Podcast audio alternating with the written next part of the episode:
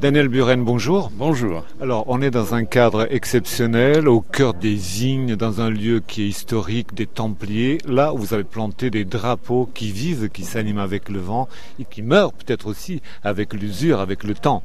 Oui, mais ça se change, c'est ça l'avantage de ce genre de matériaux. Ça peut changer comme changer une ampoule. Pourquoi des drapeaux? Moi, J'ai beaucoup travaillé avec les drapeaux depuis euh, effectivement très très longtemps.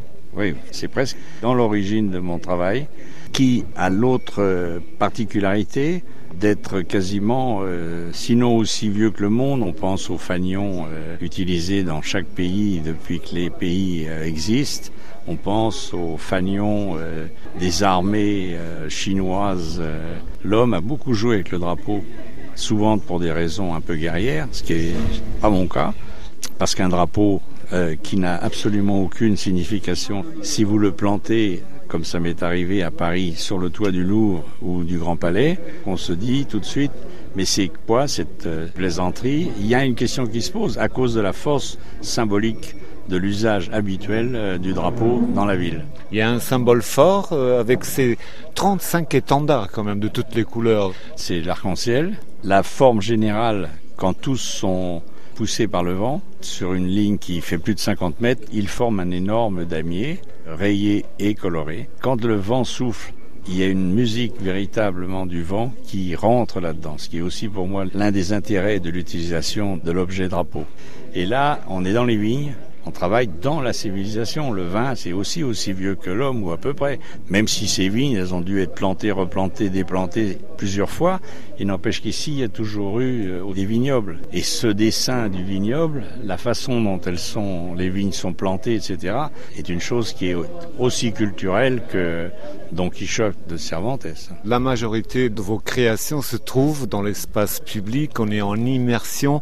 Une œuvre quelle qu'elle soit, que ce soit une peinture, que ce soit un objet, n'existe justement que lorsque c'est regardé par quelqu'un d'autre. Donc bien évidemment, arriver à pouvoir immerger celui ou celle qui va venir dans le lieu, l'espace dans lequel un travail se fait, c'est une façon de pouvoir être sûr qu'on va porter attention au travail. Daniel Buren, en tout cas, vous avez contribué à ces changements du regard des gens. On parle évidemment tout le temps de votre travail des colonnes euh, du Palais Royal à Paris, connues mondialement. C'est ce que les gens connaissent le mieux. Tant de gens euh, viennent exprès, parfois même les touristes viennent exprès pour voir ça. Aujourd'hui, tant de gens que je croise presque n'importe où dans le monde me disent Ah, j'ai fait ça il y a 30 ans, euh, j'ai été tout, tout, jeune avec mes parents et j'ai vu cette chose qui m'a marqué et qu'un certain art euh, dit euh, d'aujourd'hui ou contemporain a un intérêt qu'il ne soupçonnait pas. Vous êtes connu mondialement, vous avez quand même créé quelque chose de différent, vous avez créé aussi beaucoup de polémiques. Quelle sorte d'artiste êtes-vous? Êtes-vous un artiste conceptuel, minimaliste? Donc au début, j'ai été euh, un peu mis dans le sac des artistes conceptuels.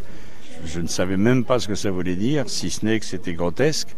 Comme l'art conceptuel, ça se voulait sérieux, ce qui est sérieux, c'est pas coloré. A contrario, quand j'ai voulu accentuer l'idée de la couleur dans un milieu où justement la couleur était euh, en fait euh, totalement exclue ce que je propose comme travail, c'est pas du tout de tomber dans ce pessimisme, cette noirceur, bien que c'est vraiment pour moi la chose qui me semble la plus euh, évidente en ce moment du monde dans lequel on est, et pas depuis hier matin.